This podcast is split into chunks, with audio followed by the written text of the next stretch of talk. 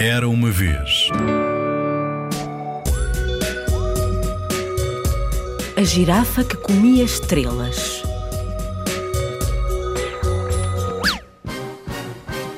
Às vezes, a mãe ralhava com ela. Olímpia, Olímpia! Lá estás tu outra vez com a cabeça nas nuvens! E era verdade, a pura verdade. A mãe de Olímpia, Dona Augusta, não gostava daquilo. As nuvens são úmidas e frias, Olimpiazinha. Olha que te constipas. Olímpia, porém, gostava de andar com a cabeça nas nuvens. Queria ver os anjos. A avó Rosália, mãe de Dona Augusta, dissera-lhe que os anjos dormem nas nuvens. Também lhe dissera que quando as pessoas morrem se transformam em anjos. Dissera-lhe isto pouco antes de morrer. Por isso, Olímpia passava o dia inteiro com a cabeça enfiada nas nuvens. Tinha saudades da avó. À noite, comia estrelas. As estrelas ardiam um pouco na garganta, mas eram doces e macias e sabiam a pêssego. Ao contrário do que seria de supor, a noite não ficava mais vazia por causa disso.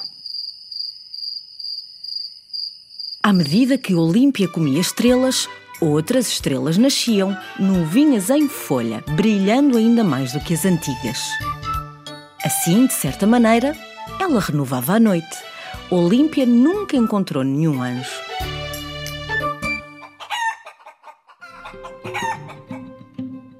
Um dia, porém, descobriu uma galinha do mato que fizera ninho no meio das nuvens. As galinhas do mato são muito bonitas, todas pretas com pintinhas brancas e por isso também lhes chamam galinhas pintadas. Olha lá, perguntou-lhe Olímpia admirada. Tu és um anjo? Não, era apenas uma galinha que gostava de viver nas nuvens. Chamava-se Dona Margarida. Não era muito inteligente, coitada, mas gostava de pensar. Pensava, pensava e depois dizia coisas óbvias que já toda a gente sabia, como se ela mesma as tivesse inventado. Por exemplo: Quem tudo quer, tudo perde. Devagar se vai ao longe. Dizia estas coisas piscando os olhinhos e torcendo a cabeça. E anjos? Insistiu Olímpia. Nunca viste anjos nas nuvens? Não, nunca vira. Mas podia ser que os houvesse. Como as nuvens correm no céu, por vezes a grande velocidade, Dona Margarida viajava muito. Um dia estava em cima da savana e no outro podia acordar em Luanda, em Lisboa ou até em Nova York.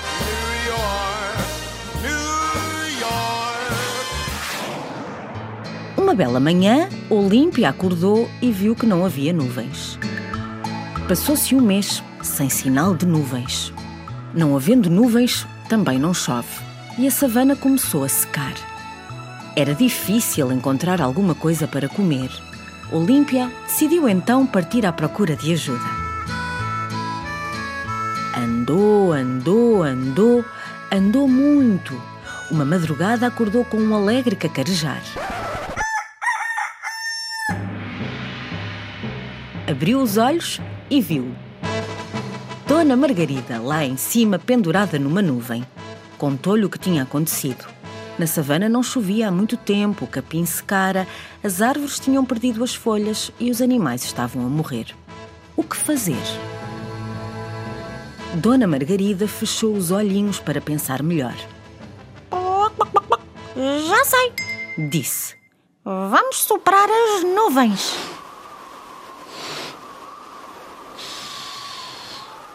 Parecia uma ideia tola, mas Olímpia experimentou e deu certo.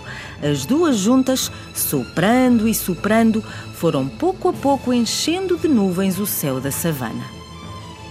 E agora? Quis saber Olímpia quando finalmente conseguiram juntar uma boa centena de nuvens, mesmo em cima da terra seca. Que temos de fazer para que a chuva caia? Dona Margarida arrancou uma pena da asa direita e colocou-a no nariz da girafa. Agora espirra! Olímpia espirrou. Ah, tchim! O espirro sacudiu as nuvens e começou a chover. Choveu durante três dias e a terra voltou a ficar verde.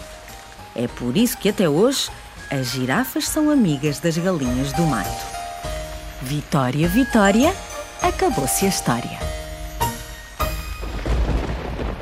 Versão mini do livro de José Eduardo Agualusa, A Girafa que Comia Estrelas. Publicações Dom Quixote.